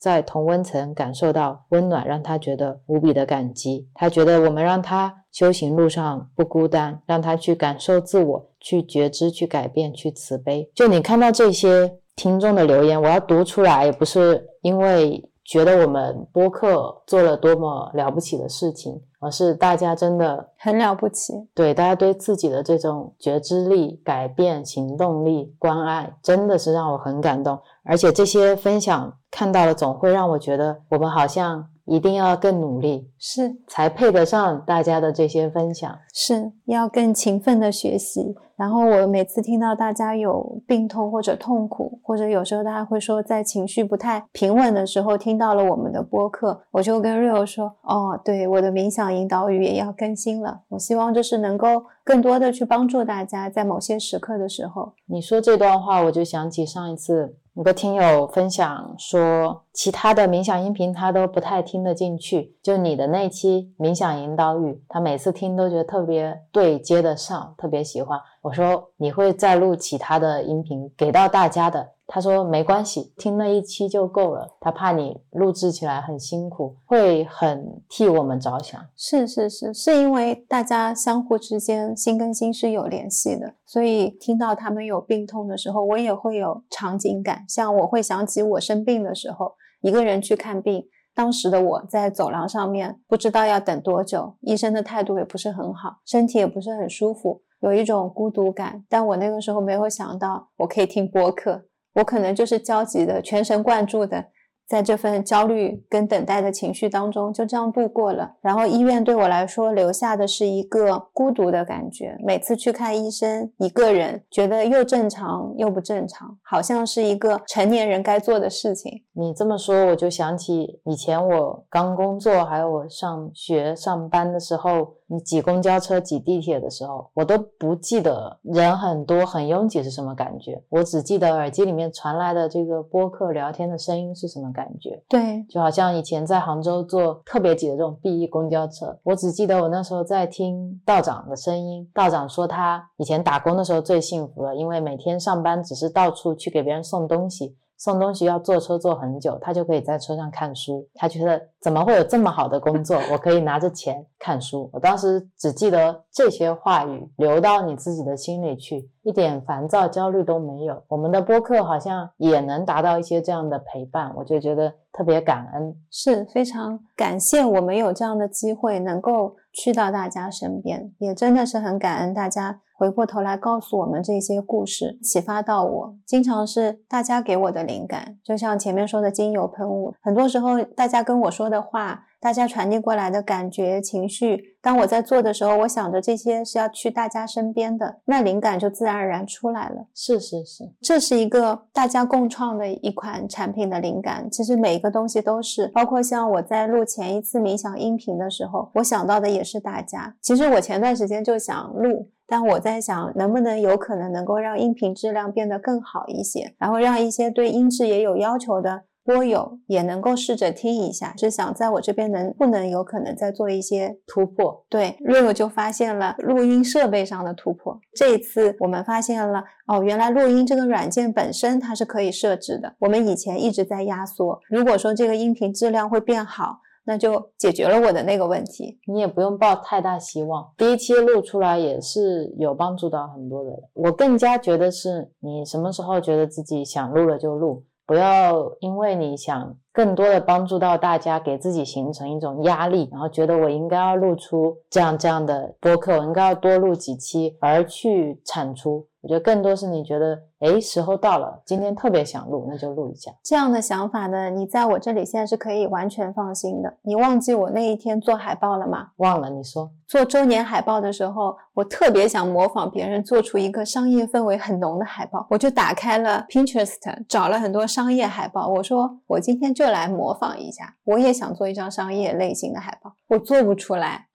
当我抱着目的去做这件事情的时候，我好难。我发现这个字放在这儿，我觉得不行，因为我有一个预期了。我的预期是我要想做的像他们一样，但我不是他们，所以我后来放弃，发现是半小时过去了，我连一个字的字体都没有选好，让我觉得很纠结的感觉。我好久没有经历这种感觉了。突然就醒过来了，我说啊，因为我想成为别人，所以现在我做不出别人，那我现在做自己，然后十五分钟就做完海报了。嗯，做了两版，第一版出来可能做了十分钟左右，做出来之后我导到手机上，我说还 OK，但是没有觉得是心动，就是普通，再试试看有没有可能有第二版。第二版排出来一发，我说就是这一版。是的，是的，很多时候你只能成为你自己啊，就我没有办法说像你刚才说怀着这么多念头，我还能录出冥想音频。我录不出来了，已经，那我就放心了，已经到了另一种特别自由自在的状态。就是我们跟航聊的那一期，你能觉知到什么时候你自己不舒服？是是是，而且不会太久，因为那个不舒服的感觉现在变得非常的明显。就像你以前如果天天不快乐，你突然有一天快乐了。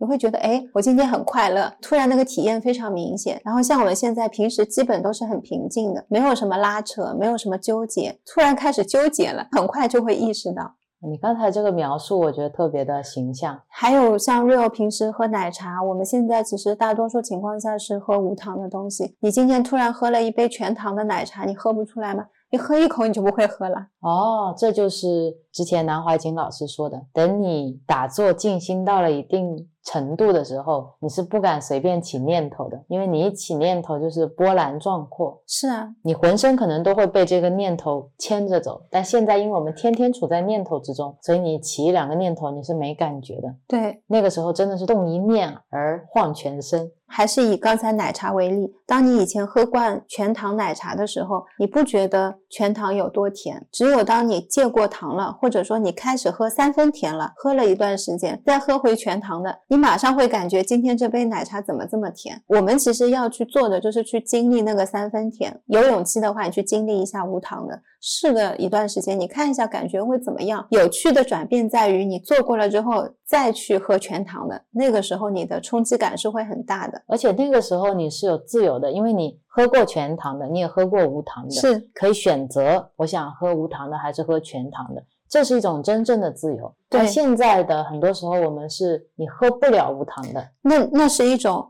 没有选择的选择，你以为自己有选择，觉得说是我选择喝全糖，其实不是的，在你的选项里没有无糖或三分糖，因为你喝不了，是你接受不了。对，但等到你能喝无糖的时候，其实你也能接受全糖，对你只是更倾向于接受无糖。是的，这才是一种广义上的自由。嗯，所以也是希望大家能够在生活里面真正获得的一种自由。有时候不能对自己太放松，就是我说的太放纵，是吧？你一定要让自己能有不起念头的能力。然后让自己去起念头，就像之前我们聊过，曾不喝咖啡了，为什么他现在又喝咖啡了？是因为他有处理这个累积的能量的能力。之前我不喝咖啡了，原因是因为冥想之后身体变得比较敏感。喝完咖啡之后呢，我会感觉所有的能量都积在心轮的位置，你就觉得整一个心脏的部位会非常的兴奋，那种兴奋感跟我全身其他的能量不匹配。别人就说我现在挺好的，心脏这边就说你起来嗨，你起来嗨，感觉你不想跳舞，有个小朋友拉着你硬要去蹦迪。我就跟 Rio 说我不喝咖啡了，家里的咖啡豆都送朋友了，自己留了一包。就想说那就不喝吧，因为送东西送来送去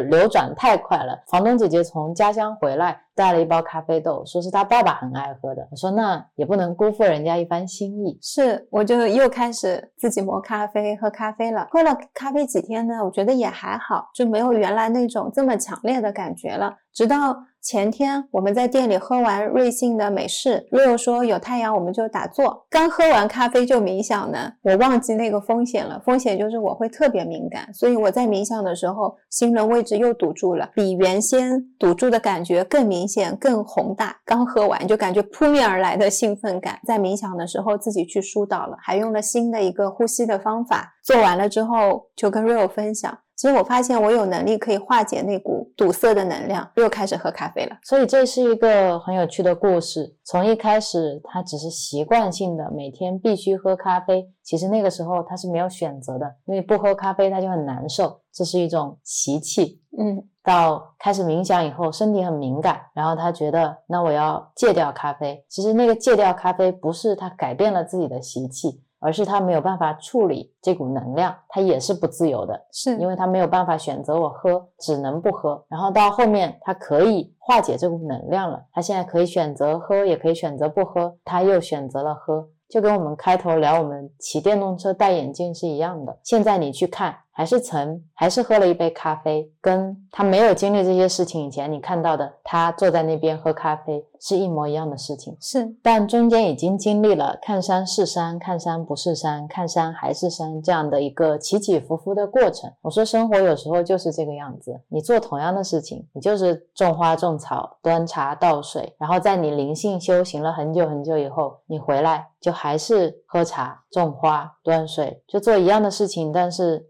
心境不同了，世界也变化了，是，这就是最奇妙的地方。生活还是生活，并不是说你灵性修行了以后，你就要出家，你就要变成什么什么样子，或者你就要说一些佛法，或者是一些别人不怎么易懂的灵性方面的语言，去说能量，去说七脉轮。去说频率是去说一些特别讳莫难深的话，或者说很多的概念，像一些名词解释一样，把它都罗列出来，一谈话就会讲出来。是，我觉得很多东西是你跟着心出来，它都是很简单的。就像杨定一博士的话，每一句都很简单，每一个字都不超过小学水平。是，但你组合在一起，就是能直击到你心灵的力量，就是这种感觉。就像我其实电动车开到瑞幸门口停下来的时候，就已经。找到它了，但是我绕了很久很久很久以后，再回到瑞幸，重新再发现它。我说人生就像这样，你本来就在终点了，你绕了一大圈。你又回到起点，发现起点就是终点，就是有这样奇妙的感觉。但你如果没有去走那一遭，你站在原点的时候，你还是那个迷茫的自己。你虽然出去折腾了很久，但你回来你清醒了，你知道你自己在哪里，是这样的一种感觉吧？是因为你刚才讲到迷茫嘛，迷茫就像大雾嘛，什么时候雾会消散？就是有风来，风把雾吹散的时候。对于人生来说，什么是风？就是你要动，风是一种动能，当你动起来的时候，就有风了。有风的时候，迷茫就像雾一样就会散了。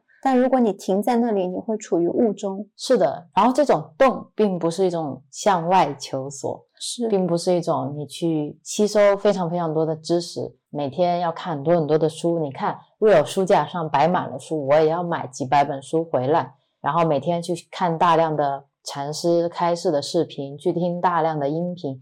其实并不是这样的，我们的生活反而是现在越来越少的时间在向外接收信息。我现在连杨定一的音频也听少了，杨宁老师的开示视频也很少了。我好像最近一周都只是在看几个禅师的开示录，我可能看的比较多的是宣化上人，嗯，他在讲一些佛经，可能也就刷牙洗脸的时候有时间瞄两眼，或者晚上睡觉前有时间瞄两眼。其他的时间，更多的我们都是在安安静静的生活。今天在吃饭的时候，突然有一个新的想法。反观我们现在的生活，我们摄入的东西更少了。我们也有很长时间，仅仅只是可能在生活，在走路，在做饭，在洗菜。但我们会觉得每天在精神上面是吃的饱饱的，饱饱的。嗯，好可爱。吃的非常的饱，很满足，没有精神的饥饿感。记得我们从今年几月份，十月份还十一月份开始是断网了。当时因为家里的 WiFi 到期了，后来我们想了一下说，好像在家里面也都是看书，其实有没有 WiFi 没关系。然后我们就没有 WiFi 了，没有 WiFi 了之后呢，我们就不看电视了。对，不看电视，然后后来吃饭的时候会看 iPad，因为那个时间会看一些新闻啊什么的。后来因为我妈妈的 iPad 坏了，然后 Rio 就说：“那把我们的寄给妈妈好了。”我本来想给妈妈买一个新的，Rio 说：“不，我就我们这个寄给她，反正我们也可以不看嘛。”我觉得也有道理。寄给妈妈了之后呢，我们还有一个 iPad 是我平时画画的，好像慢慢的就变得不需要看视频了。是的，吃饭的时候就是会专注在两个人可能聊一些天，或者是专注于吃饭，也就这样了。再后来，我们有一段时间是只会看杨宁老师的视频，然后再到后来就很少了。今天可能还算看的多一些，因为看了一个印光法师的讲座，就没有了。所以我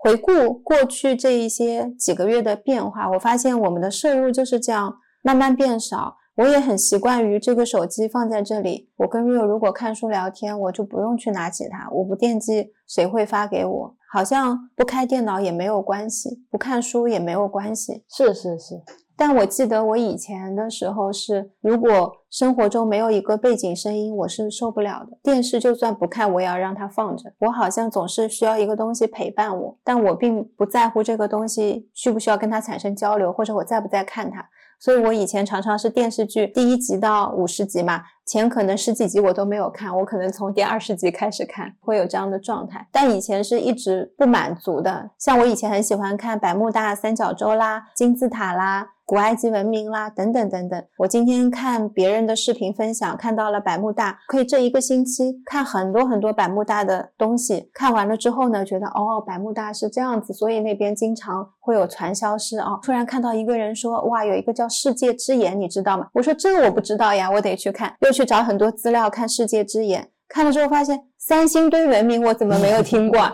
我又去看三星堆，但是我回想那么多个晚上，在我睡不着的时候，我在看这些知识的时候很空洞，看的时候是很兴奋的，我又获得新知了。但是好像完了就是完了，没有了。可能知道三星堆的出土的这个东西跟谁的那个东西是有一点关联的，就好像在心中留下的是这个，但我在精神层面还是饥饿的。是啊，最后这些都变成了，当有一个朋友说起三星堆的时候，你说哦，那个我知道，这是一个谈资嘛。其实我也都不预期我跟朋友会谈起这一些，我觉得我在看的时候只是我有兴趣嘛，我去看了这一些，一种很深刻的内心的体会是，你怎么样知道你今天走在对的路上了？你怎么知道你今天修行的这条路，或者说灵性成长的这条路是对的？你就看你的精神有没有吃饱。像我们现在哪怕是不看书，不看任何东西，我就坐在那里，我知道我就是饱的。你不会有一种渴求摄入的感觉。对，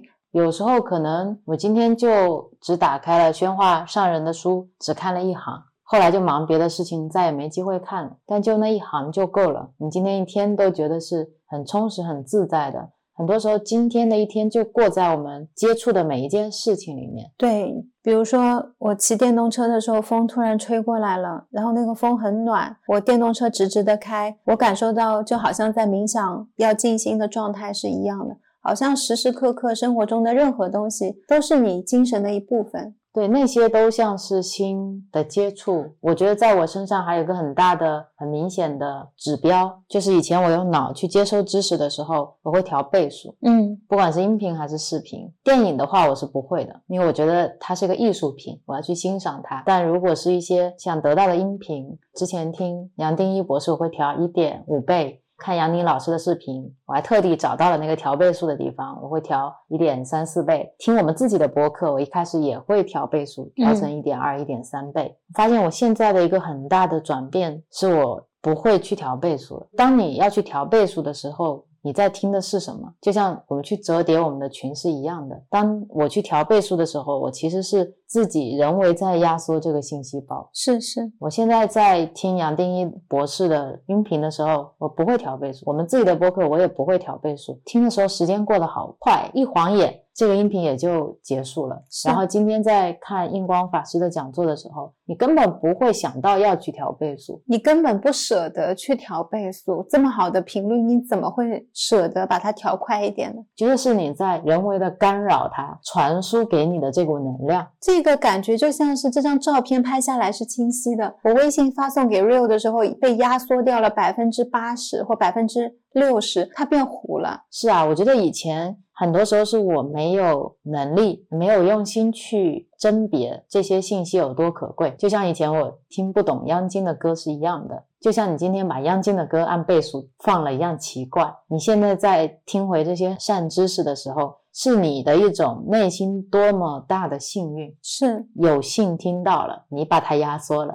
我觉得这就是我福报不够。错过了，就是这样错过了。对啊，现在觉得自己的变化也是蛮大的，就从这一点上来说，以前是像你说的精神饥渴，时间好像很宝贵，但其实是在浪费。是啊，当你每天都很忙，但是静下心来在忙的都是外面的东西，比如说我花很多时间拿起我的手机，我一直在使用它。抛除掉工作本身我们会需要对外去联系之外，你好像几乎没有办法放下手机。嗯，以前我们在说的时候是一种成瘾性，也可以说其实也是一种指标，是你对内的时间是比较少的。是的，当你觉得自己每天必须要分享的时候，或者你必须要输出的时候，或者你必须要输入的时候，都是一种很好的信号。就像吃饭一样，就没有吃饱或者没有吃对，你才会这样。像我们吃饭，你吃很多碳水化合物，你为什么会饿得快？就是因为吃的是以淀粉为主的碳水化合物啊，它的特性就是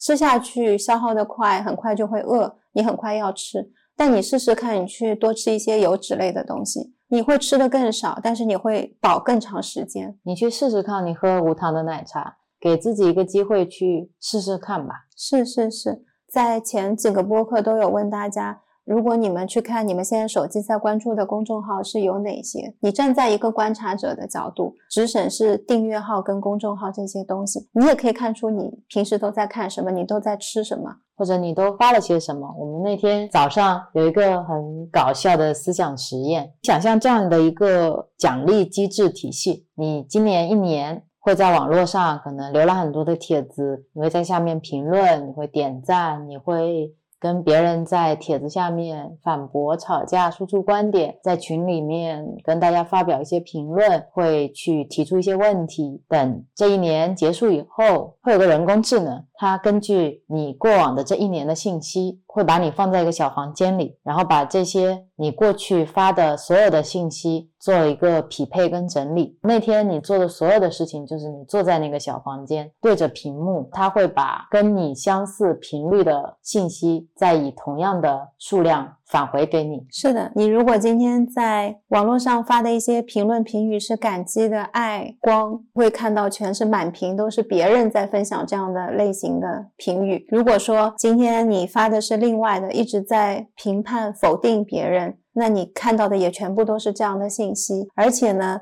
我帮 vivo 还加重了一下，我说不是在一个电视屏幕前，是在你的眼睛前，是在你的脑子里，你根本没有办法闭眼关闭它。或者就像黑镜有一集一样，公鸡叫你起床的那个房间，如果你眼睛不去看它，它就会暂停。你必须要眼睛去看它，把你的注意力投射过去，它才会继续播放。它如果不能够把这些东西都播放完，你就不能离开。如果说这一年你都是在批判别人或者辱骂别人、打妄语，你就会在这里看到这些信息。如果你一直在提一些我们之前说的没有答案的问题，你也会看到满屏的问题。我觉得这样的一个奖励机制，才能让你知道你到底给这个社会带去了什么。因为我有时候看别人的一些评论公共区，或者是看到自己的一些评论公共区的时候，我都会很感慨。这些评论或者是我们日常说出去的话，我我跟别人聊天，它并不是给别人的，其实是你在说你自己的话。对啊，像我们群里有很多群友，他们会用自己的经历带出来自己很多内心的感受，去希望能够解答别人的困惑。等他们在那一年的回顾里面，坐在那张小凳子上看这个屏幕，他会看到这个世界各地跟他一样，在耐心解答别人问题，用自己的经历去分享自己内心的那些不同的案例。我觉得他坐在那边会非常感动，内心会充满爱，看到这个世界上有这么多跟他一样的人，分享着不同的故事，是传递着同一种理念。我觉得那个时候是一种真正的节日的感觉。会觉得是一种像我们这两天的感受，就是每天被大家充能，被大家滋养。对，就是这种你觉得自己无比幸福的感觉，但这种感觉的体验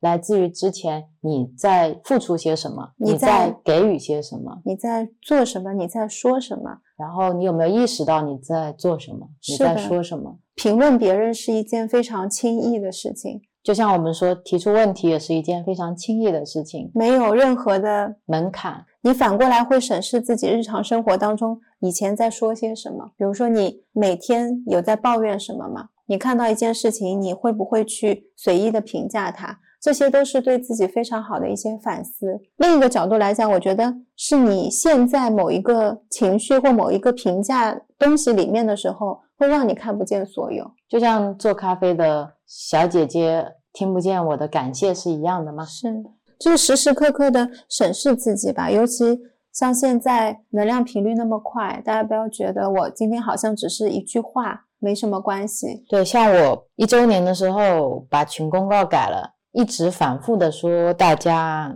要在群里面去讲新的问题，去交流轻，而不要把这个群当成是一个搜索引擎或者是一个 Chat GPT 的一个很重要的原因，是因为提问不是一件很理所当然的事情，提问题或者你去做分享，它并不是一件很容易的事情。有时候我们把它想的太简单了。嗯，今天我抛出来一个问题，就有人给我一个答案，但这背后确实是你承载了这么多人的能量。是是，你今天如果扔出了一个空的信息，或者你发出了一个负面的信息，是乘以一百六十五倍的。如果这个群里有一百六十五个人，如果你发到互联网上去，有两万人看了，那就乘以两万倍的。那你如果今天是造业的话，那你这个业力也是会乘以两万倍的，是是，因为你把这么多人的能量交织在一起了。还会引发别人内心的一些情绪共鸣。像我看到禅师他们经常会说，你有一些起心动念的时候，只要你没说出来，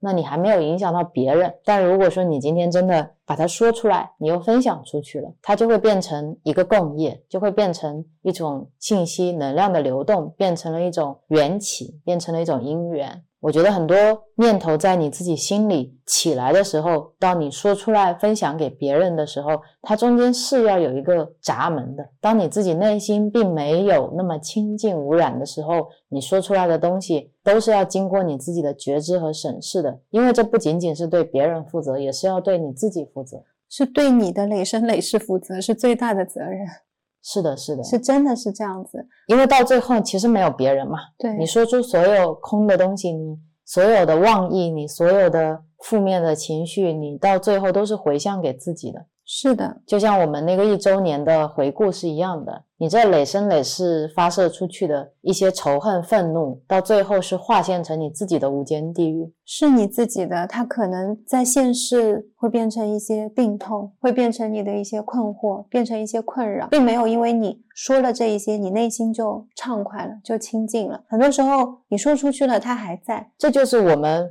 反复不断要去提醒大家的一个很重要的原因，是因为这些痛苦溶解不了，最后会在你身上体现，你才是最终的受益者。或者受害者。我就都把它统称为受益者。你是你自己这一世行为、语言、生活最终的受益者。你今天跟亲人之间的关系，你可能跟父母之间的关系，或者跟陌生人之间，你有骂到他，你或者今天就这样去八卦他们，这些最终所有的能量全部都是给你的。结尾在聊这个的时候，我不知道有一些听友会不会觉得。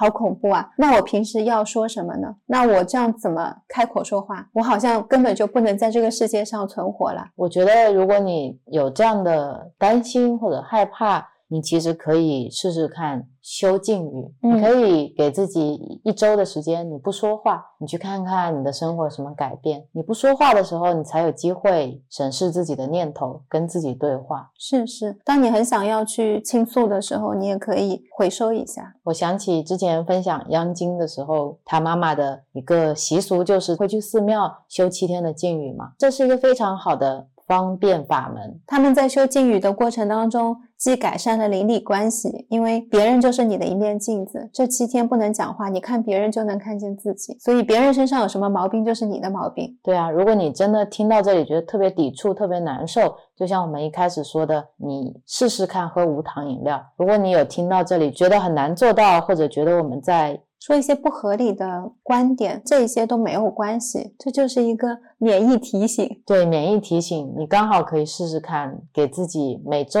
像断食一样，花一天不讲话，看看这一天跟其他的六天会产生什么样不一样的变化。现在跟你聊到这里，我觉得禁语跟断食一样，其实禁语的功德更大，因为我在这一天里面少造了很多口业。对，如果断食是你身体上的清理，其实你静语就是你思想上的一种清理。是我觉得都是可以结合起来去改善自己生活的方式。静语、断食，在家禁用手机一套了。在家静坐那一天，简直就是可能头上会放光。所以分享这些东西给大家，不是让大家觉得害怕，不是让大家觉得啊这个世界是怎么怎么了。其实我们就是在分享自己的一些感悟跟体会。心里话，这个就是传说中的掏心窝的话。嗯，还蛮真诚的想跟大家说，我现在就是这么去理解语言、文字这些东西的，它就是一种能量，并不是因为你看不见它就不存在了。现在我们就是我怎么想就怎么说，就怎么做。所以在这个链路里面，最重要的是我们怎么想。就像我们说的，我们要更加努力，才配得上大家回向给我们的爱。是所以我们要更加努力，让我们变成一个想的时候就值得说出来的那样的人。我们肯定还是会有很多很多不足的地方，但是我们有在成长。是，然后很多听友有在跟我们一起成长，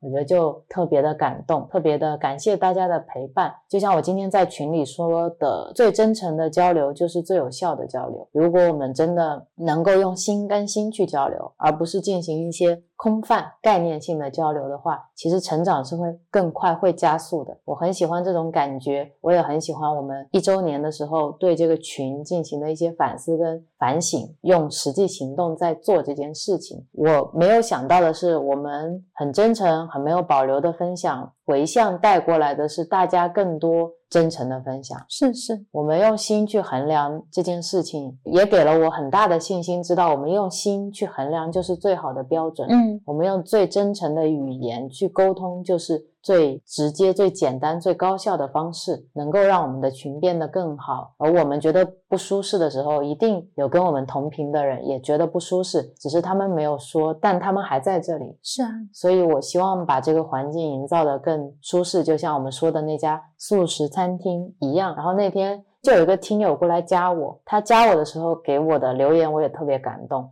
他说他听了我们播客很久，但是他本来没有想加听友群，一直到听了我们那期播客以后，他说他想加是因为他想进这个群，出一份力，一起把这个群营造成我们想要的样子。就好感动。大家很多时候说，感觉我们在利他，大家都是一样的。我觉得是大家的这种推动吧，会让我知道我们的真诚的分享是真的有力量的，嗯，也会让我们更愿意用心去交流。是是，那这一期就到这里吧。感谢大家的收听。本来预期呢还有更多的故事，我们总是刚坐下来的时候，我还说这一期不知道能聊什么，会聊成什么样。坐下来又是不知不觉聊到两个小时，然后发现还有很多东西没来得及聊。所以我们在下一期聊。对，总是聊一些落一些，聊一些落一些。每一次即兴聊天都有即兴带给我们的惊喜，因为我完全忘了我开始聊了什么，我就等剪播客的时候跟大家一起听了。很感谢大家在播客下面给我们的留言。是的，谢谢你们花时间编辑那些语言是那么有力量，那么温暖，那么打动我。每一条都看了，是每一条不管我们有没有回复，都以一种能量的形式跟我们交织在一起。然后也很感谢曾今天去超度那个小虫子。我也很感谢那个小虫子选择了我，不知道它是生是死。很感谢你每次都在电动车的前面为我挡住了很多小虫子。很感谢你知道我想喝咖啡，那么早就在帮我看这款咖啡，这个我都不知道，你不说的话。哦，对哦，我没有跟你讲是吗？是是是，啊，我也很感谢你今天替我们去拿咖啡，这么远，一来一回四十分钟呢。但我享受这个过程嘛，享受就很好。然后我也很感谢你今天跟我一起把每日赠语贴到墙上去了。是的，感谢分享的波友，小鱼，嗯，谢谢你给我们的灵感。现在我们家那个时间停止的钟旁边就有这么漂亮的每日赠语。谢谢你让我自由的在阳台上面种花，还每天跟我一起祝福他们。也谢谢你一直有祝福你的橙花，然后它在今年又活过来了。大家如果家里面有养植物的话，可以试着每天祝福他们健康快乐。谢谢你带回来的睡莲，好香好香。我也很谢谢睡莲来到我们家，还谢谢你给我买了这个手做的花瓶。那今天就谢到这里了，大家拜拜。再见。Om